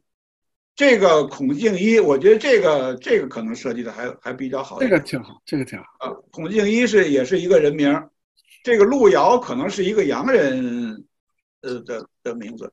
然后这个可以说一说，这个羽山之印是一个多伦多的一个华人老头，也可能是从台湾来的。这个老头呢自己是一个书法家，他特别爱写字，然后他自己写了这个，他自己就按照他他自己拿来一个一个大一个印，就这么大张，这么大的一个章，他自己写在这个呃宣纸上比着这个章子大小，他写了三张大概样子，然后他说你能不能把我这个写的这个这个就按照我这个书法这个给我刻成印？我说行，这就是跟刚才你说的那个老毕说的这个呃怎么把这个呃设计的这个这个印样印到这个这个纸上面有关。他当时写的是在宣纸上写的一个墨笔的，对然后我等于就是把他这个墨笔呃毛笔写的这个这个这这个样子呢，给弄湿了以后就印要贴到这个石头上以后再弄湿了，它这个印这个湿了以后，这个呃墨笔的这个黑就印到这个图章上了，这样它呢就是可以，而且它是一个反的，就就可以刻了。我大概当时是这个两个，我选了它两个样子的字给合到一起。这个这个呃这个语这本来它这个大一点，这个语这是语言的语啊，语文的语。这个我把两个合在一起刻的刻成这印，然后他非常满意。可能他说觉得别的别人刻不了他这个按照他的这个书法来来刻成这个印。呃呃，这个呢可以说一说呢，这是多大联谊会。这是多多伦多大学当时呢，这个中国学生联谊会的会长啊，还是一个一个一个秘书长啊，来找我说你这个说他们多大举行活动需要这么一个章，等于是一个印记吧，也许是是一个盖一个进门票啊，或者是一个什么是抽奖的这个证据吧。然后我说行，我给他设计这么一个多大联谊会。我不知道现在我们的。会员里啊，就是北大校友里边有没有当时在，可能是九一年在多伦多大学上学的这个呃学生会，就是华人中中国学生联谊会的会员，可能也许有的人见过这个。当时这个啊，这个要那个实际的印要比这个小，然后这个大概是一个一些一些华人吧，这个人叫什么 Mandarin International，他给翻译成满达国际公司。嗯。呃，这个呢是好像是日本人，一个日本人的空手道协会，空手道国际空手道协会宗家深田秀行，秀行啊，国际空手道协会八奥会馆，呃，八奥会馆长奥山刚正，呃，大概是也是这个旅游的日本人的课，台文，呃，是一呃是一个。洋人的一个族徽，就家家族的徽章吧，给给刻成了一个印。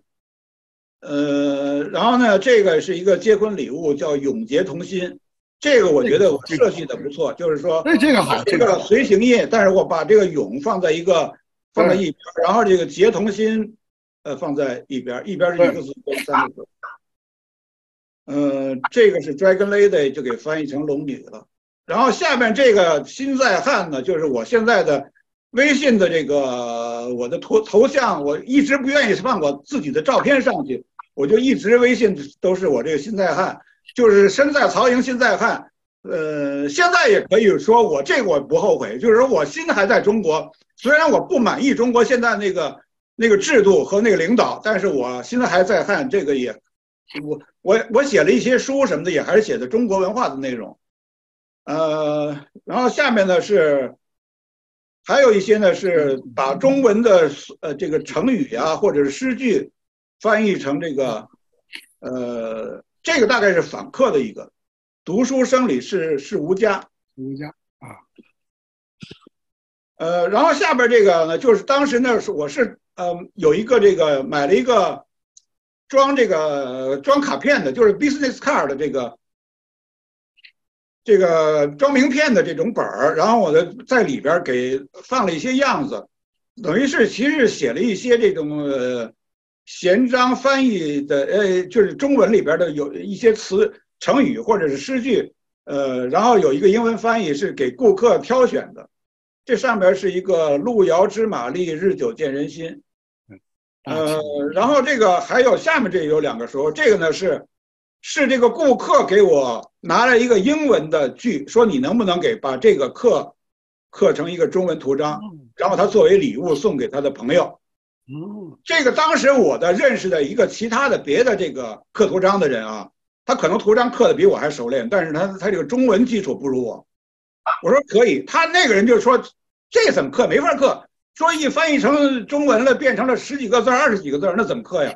我说有有法刻，就你给他翻译成七个字，不就能刻了吗？这个 a day is not wasted if a memory is made 呃 is made，然后呢，我就给翻译成日有所忆非虚度。每天你有一个有点什么事儿可以，呃，你这一天没有白过，就是因为你有了一些这个呃记忆啊，就就做做成了一些记忆，这样我就翻译成日有所忆非虚度。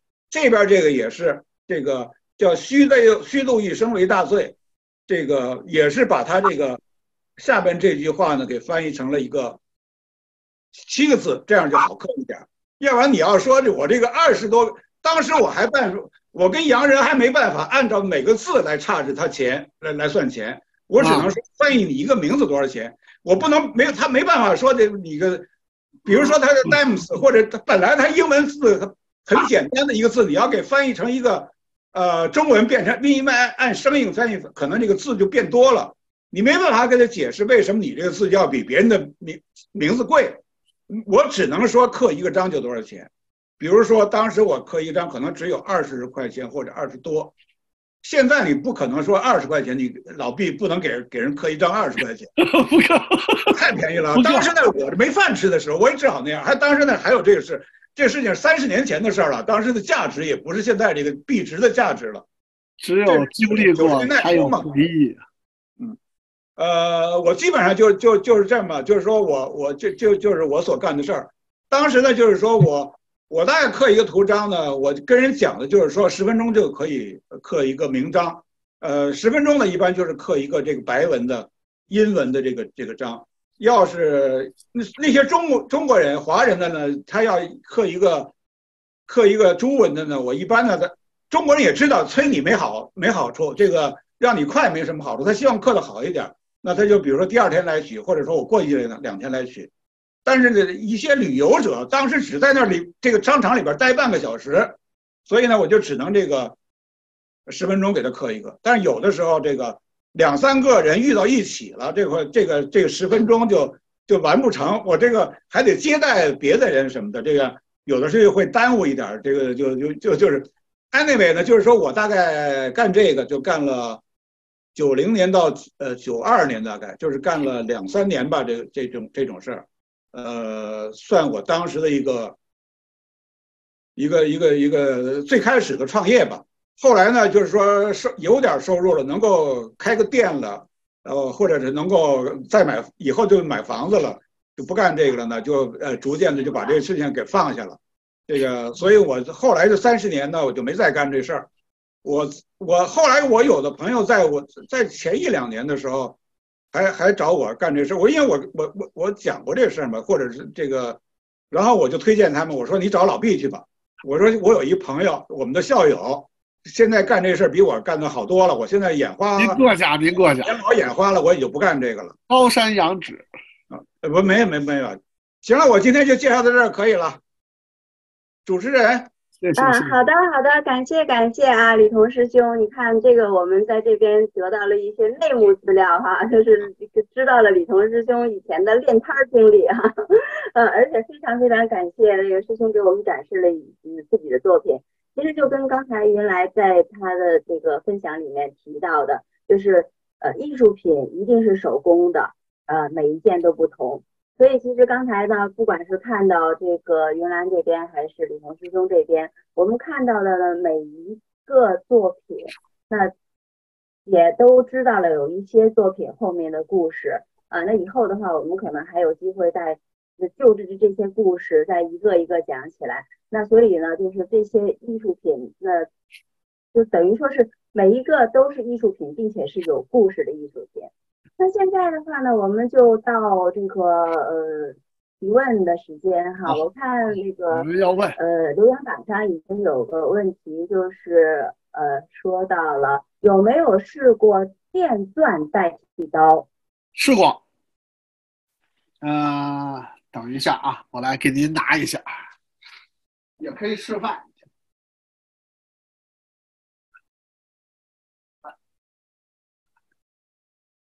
没有想到还有人喜欢。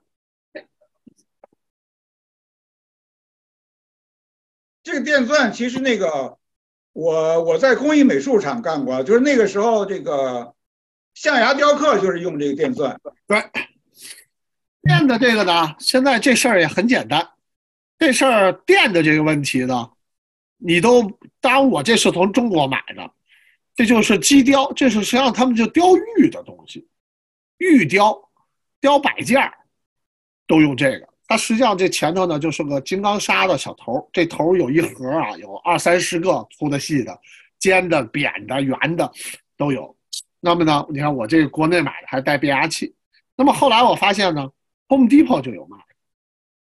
但这个东西呢，第一就说先说它的好处，它适合你刻特别硬的那种跟玉一样的东西，对吧？你刀子根本就我刻过那个，人家送我一块跟跟玉一样，羊脂白玉一样，看着特好看。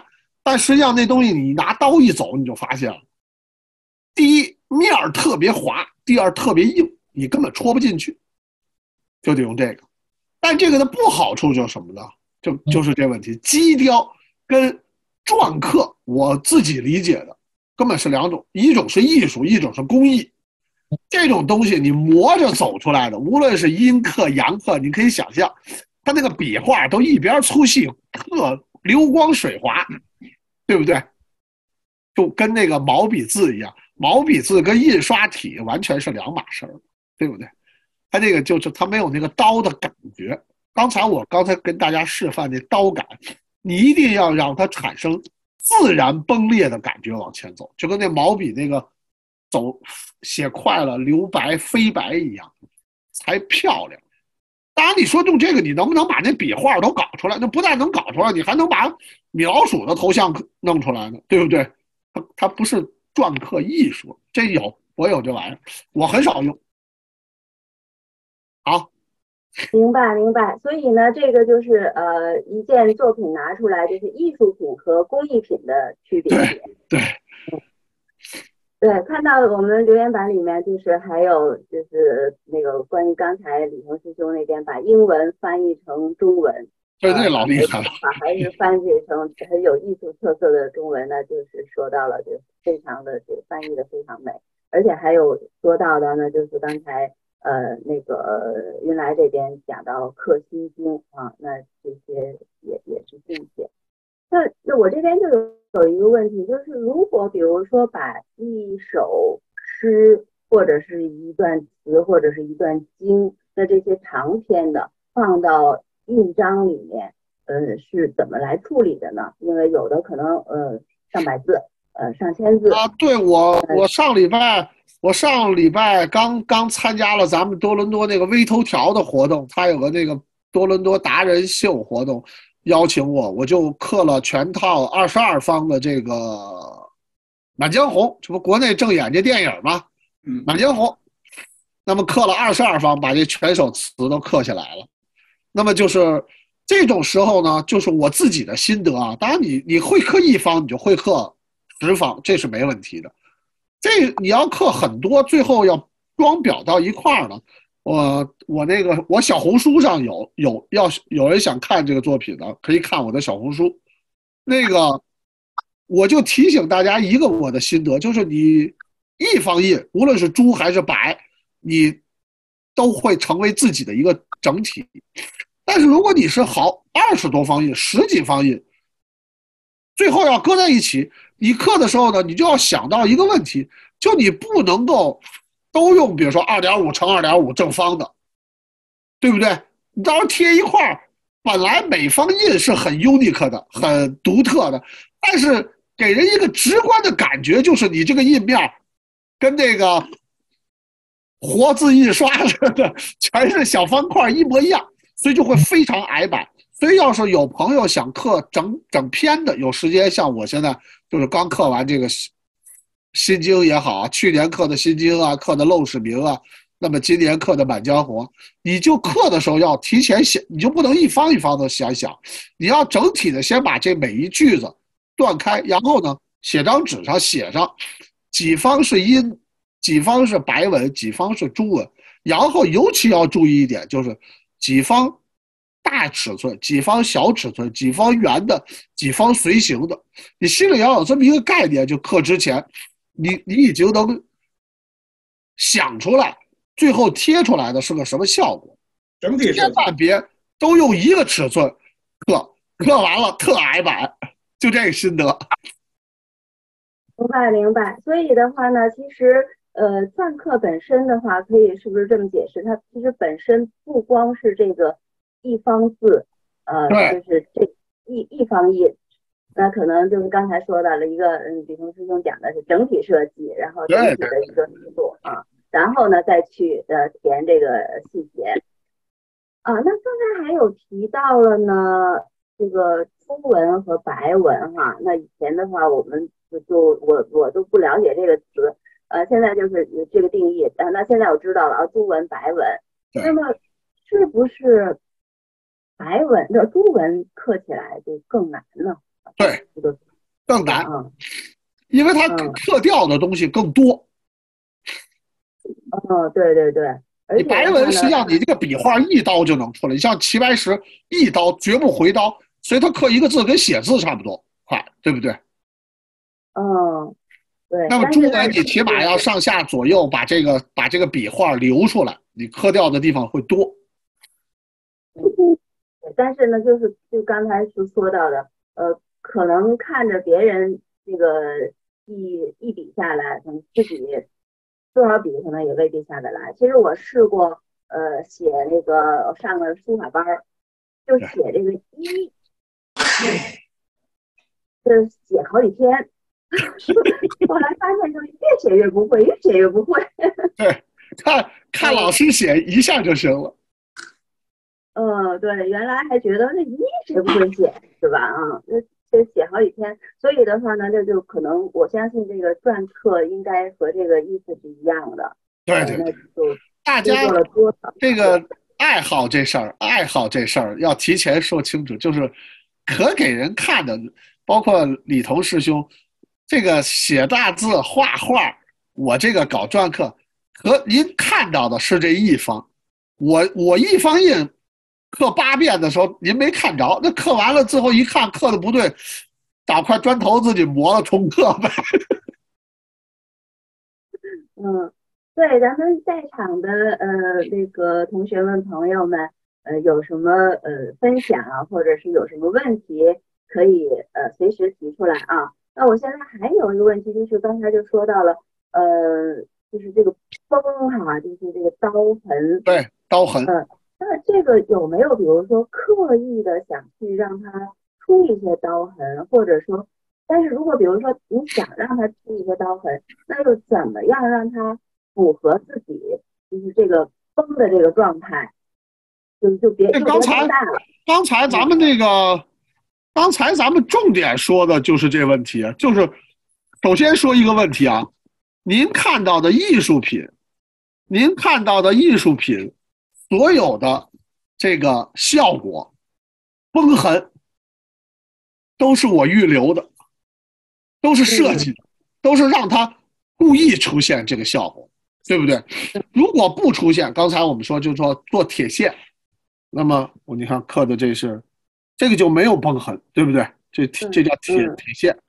那么呢，或者叫圆珠纹，对吧？这个就是讲究的是行云流水，流畅。细而不断，意不断，字不断，意不断，甚至于字断了，意都不断。那么呢，它就不要崩痕。那么刚才我刻的那方呢是齐派，最讲究的就是这崩痕的感觉。那么刚才为什么前头花了一点时间讲这个刀法呢？一个是你怎么下刀，一个就在你刻的时候就要知道，就是你刻完了这个。刀痕是什么样的？你是让它那个刀痕在你的笔画的上方出现，还是下方出现？这都有你入刀的顺序。你从左边入刀还是右边入刀？从往里入刀还是从外往里入刀？那么你都会。为什么这个这个印床能转呢？就是你要想好从哪块入刀，让你这个崩痕留在哪边。明白啊。所以其实的话呢，可能听起来和做起来呃，大概应该是不一样。因为我相信的话呢，对对如果比如说跟我一样同样带着这个问题来的，可能更多的需要拿起刀来，真正的去试一下，然后我这这个劲儿下去，它这崩痕是什么样的？下一个。对，对再再下一个是，比如说轻点儿重点儿，然后那个方向角度是不是都有关系啊？对，好，现在咱们这个留言板上有问题，就是如果想买一块或者刻一块，大概多少钱？石头，先说石头，这石头在国内我都是国内买的，海运的过来的。这几年因为刻的太多了，石头这个国内买大概嗯五十块钱，哦，50人民币嗯那么最就是换句话说，就叫练习石，素方，没有上头没有石扭的，没有那个说兽头啊、扭扭，对吧？这嗯就素方。那么呢，大概是我觉得三十可能买不下来了，五十人民币吧。嗯三十可能买一些二点五的小的，我这个是三点五的，比较大，青田石，就是最便宜的，刀感也比较好的青田石，啊、再贵就没谱了。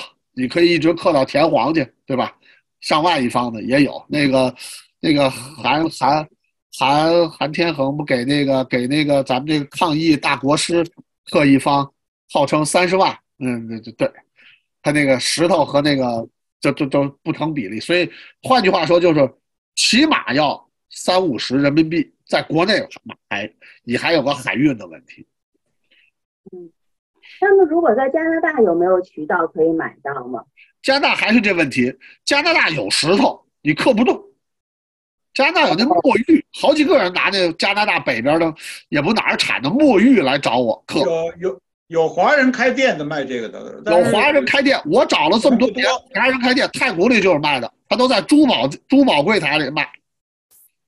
哦，那他可能就是卖的比较的贵重的那一。啊，二百一方，是。大概我我记得我前几年看过二百一方吧。哦，对，那就是说，如果要是这个练习石，可能现在的渠道还是从国内这个。它这个东西非常小众，所以它不卖练习石，的就是，当然他那石头也好，我可以承认，我我我我都不知道他那什么石头，他雕个兽钮，反正人便宜的人不知道卖啊，给你运来。对对对对对，明白啊。那么好，好像就是刚才就说到了，如果这个练习时的话呢，呃，就是从清田石这边开始练起来，对，清田或者这个，你看我这个来不省省点石头都刻六面。哦哦啊，这是也是一个办法哈啊。对，还有的办法就是呃，比如说呃，练完了之后把那磨个了磨了从下来，啊啊，刻下来，然后把那个印叫叫什么？磨了下来留留啊，对，把印花剪下来，然后你磨了重刻呗，跟那个跟李腾师兄他们练毛笔字练完了揉吧揉吧都扔黑垃圾袋里了，接着写呗，啊，一样的。嗯嗯只不过就是这个石头，说实话很难买，我我这些年也没少头疼，很难买，因为你海运很慢。你像我去年我海运一批走了六个多月才到，很慢。哦，嗯，对，但是如果要是比如说人拉肩扛，它又太沉，嗯、人拉肩扛，你找人家带三块儿没问题。像我这个爱好，每天刻就不好意思让人带了。我所以后来也是咬了咬牙就海运吧。嗯。用用用橡皮用橡皮刻呢？刻在橡皮上面呢？橡皮可以刻，那个橡皮图章，橡皮图章的，就是可见能用橡皮刻。第一，刻完了，它它不是石头，就没有这个刀感，它不会产生崩裂感，对吧？嗯，第二呢，就是橡皮，实际上它这个为什么这个石章成为一种艺术呢？这个刻起来慢，但它永久保存。你那个橡皮过两天嗯软了、烂烂了，对不对？对，刚才看到您就是在这边，就是那个章完成了以后，最后一个步骤哈，就是那些石墨子啊、石渣子，用牙刷把它用牙刷掉弄，用这个去掉那个你的 marker 笔酒精。哦，用这个去了 mark 笔。但是如果比如说，那是不是拿水洗会更干净的那个。当然，当然，我一般的是刷干净，看完了修补，修补完了最后去水洗。但我哦，没对，站起来。就是前面那个啊，这对肯定可以水洗，毫无疑问。哦，那可以。实但是那个马克笔，马克笔的那个痕迹，你洗你洗涤灵都洗不掉，必须用这个这个酒精。哦那是嗯 permanent marker，你那个是那个东西它是个防水的笔吧，油性的。是得用特别的东西把它。对，要不然要不然那个你你原来我洗不掉，我看看洗的马虎点儿，差不多了，你再一盖印泥，哎，发现印泥都黑了，它它反倒这个跟印泥能腐蚀下来，把你印泥都污染了。嗯，对，也许印泥里面它有一个特别的东西，就所以一定要洗干净。嗯，一定要把那个石渣子也洗干净，你的笔画也洗干净，最后再前印，别着急，因为那个印泥你可以想象，你要是混进去石渣子，那那可毁了。对，问问一个跟现在您现在没有太大关系，但也有一定关系的那个哈，就是那个小米小米上刻字儿，那个是怎么回事儿呀？放大镜，然哦，后最早跟最早跟李彤师兄联系，他就跟我说这东西特费眼，放大镜哦，你这里都有，OK，哦不，是有一个，好几个。这这真真爱了，这什么都有。对，放大镜，但是那你那也试过去刻吗？刻过，我刻过非常小的，大家到时候一会儿我给大家留下我那个网址和那个我的那个小红书，我刻过那个，就是那看着都都麻影的这个非常小，哦。就零点五上头刻好几个字的，这个就叫雕虫小技嘛，非常小，很费眼。但是如果您愿意，还是那问题，最小也就是零点五了，再小，就刚才您们说的，就恨不得要上机器了，就是米上之类。第一，我没刻过；第二，我觉得那个就已经不是篆刻技艺了，又又回到这个问题了，就是雕刻工艺。我这个是学的是篆刻，明白，不一样，就变成不一样的东西了。不一样嗯，对，虽说都是刻东西，嗯，对就是，嗯。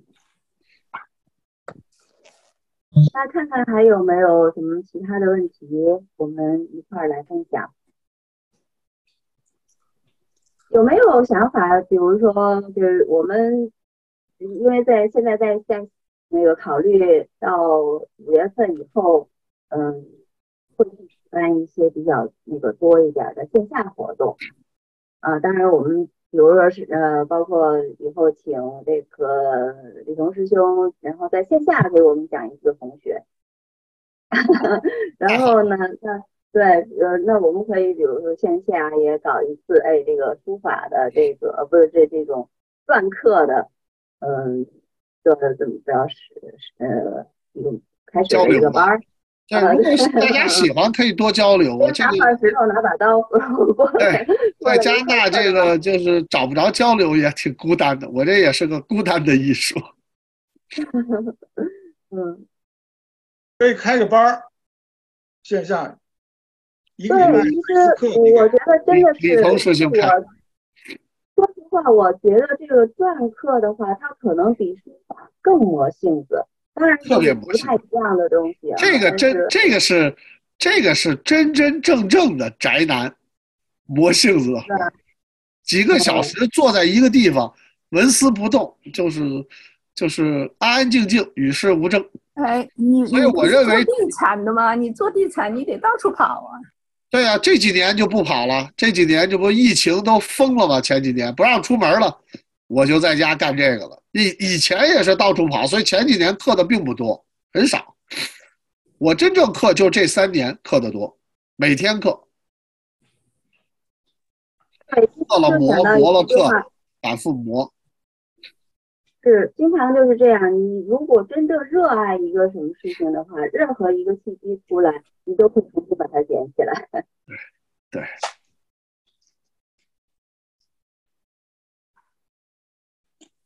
那现在看还有没有其他的问题？没有了。有其他的分享。欢迎大家有有有兴趣多交流，多指教，然后咱们也可以多交流，线上线下在咱们在咱们这个俱乐部多交流没问题。好，回头我拿一颗小米过来，找一点交流。这这让我大开眼界，我我先看看上的课的啥老。师，我跟你说，在那个那个网上你去查一查，有一个就是那种戴在头上的箍在头上的那个放大镜，我有就，可以往上搬、往下搬，是人家做手势的那种。我我也对我也我也用过那个，呃，一般那个效果可能每个人习惯不一样，我不是特习惯那个。哦，那个他要你要自己的头来呃呃对搞那个距离，对，对，还是还是刚开头我说的那句话，就是培养这个爱好，主要是为了修身养性。这个外在的条件，呃，设备都不是咱们追求的目的，咱们追求的目的是刻出自己喜欢的东西。所以那个设备无穷尽，就多极了，想买啥都行。而且其实最后刻的结果是怎么样？呃，好不好看，满不满意？然后其实这些不是最重要，最重要的是在那一刀一刀的过程。哎，对，所以刚才您问我朱文和白文，肯定白文更容易刻。正因为白文容易刻，所以我这三年重点刻朱文，他不为的就是消磨时间吗？嗯，而且的话，可能就是我相信每一方完成了的时候，他都会有一个带来不同的喜悦感。哦，非常，我我个人体会比比那个写书法还还有更大的喜悦，因为我这个刻的时候虽然比写书法慢，但是我一旦完成了，我哪天高兴，我今天不刻了，我就可以拿出来自己盖一下看看。嗯，对对对对对啊！但是可以，我现在在想象哈，有没有这种时候，就是说，哎，把这个多少个，哎，就都重新的再干一遍。有啊，经常这么干，而且把自己的那个印都给摆桌子上照张相，经常这么干。这叫把玩。对，我去过上海博物馆，他们把这个就是中国那些名人的，什么吴昌硕，还有还有清末的什么那些很有名的这一印，他把那原物摆到他那个上海博物馆里边展览。以后你这个哦这些章都成文物了。对，对它都是它都是艺术。呃，现在留言板上有个留言，就是哦，在悉尼，呃呃，可不可以看到澳大利亚的的这个路况？嗯，澳大利亚的澳朋友大利亚都问你了，啊，对，澳大利亚的朋友好，然后是这样，我们呃会之后会把这个视频的这个录像呢放在 YouTube 和哔哩哔哩都有，呃，那么我们就就关注一下呃北大加拿大北大校友书香阁呃就可以了。嗯，那行，那今天的话呢，也感谢呃这个云来还有李红师兄，我们这两个小时非常非常开心，就得到了新的知识，有这个新的对这个篆刻有新的理解。嗯、那么我期待有这么一天，我们在线下有更多的交流。期待期待，感谢感谢感谢。感谢。感谢国内吗，嗯，谢谢那嗯，那个主持人是在国内吗？我现在在国内，对，不过我因为因为我看你是白天嘛，我们这是晚上。是是啊，对。不过四月份我就回来了，所以呢，期待五月份我们组织开始组织线下活动，以后会有持续的线下活动。是的。所以到时候我们会有机会在这个更多的、更深入的一个交流。对，好的，好的，谢谢，谢谢，谢谢，谢谢毕老师。谢谢谢谢您别别叫老师，您 客气了，咱们多交流啊。嗯，讲的很好，赞。李彤师兄是老师，嗯不，是我，还有吗？我可能是两周以后，我我我要再来讲一次。好啊好啊，期待期待期待，十五号，嗯，二十五号，对也欢迎那个有兴趣篆刻的跟我交流。呃，看我的小红，我我在小红书上今去年发刻了很多，反正大家喜欢的话，就看小红书上也有我的专课。回头您把您那个小红书可以在咱们的群里头哎分享。，我现在我现在就告诉大家，就嗯就就很简单，就叫加拿大老毕。有小红小红书的名字哈。全部是我的篆刻，嗯好，欢迎大家提宝贵意见。好，谢谢，好，谢谢，感谢感谢主持人，感谢这个咱们这个俱乐部，希望有更多的活动参加，叫上我。好，拜拜。谢谢其他的朋友晚安。呃，愿其他地方的朋友这个周末愉快。感谢，周末愉快，拜拜，拜拜。拜拜。拜。Leave meeting。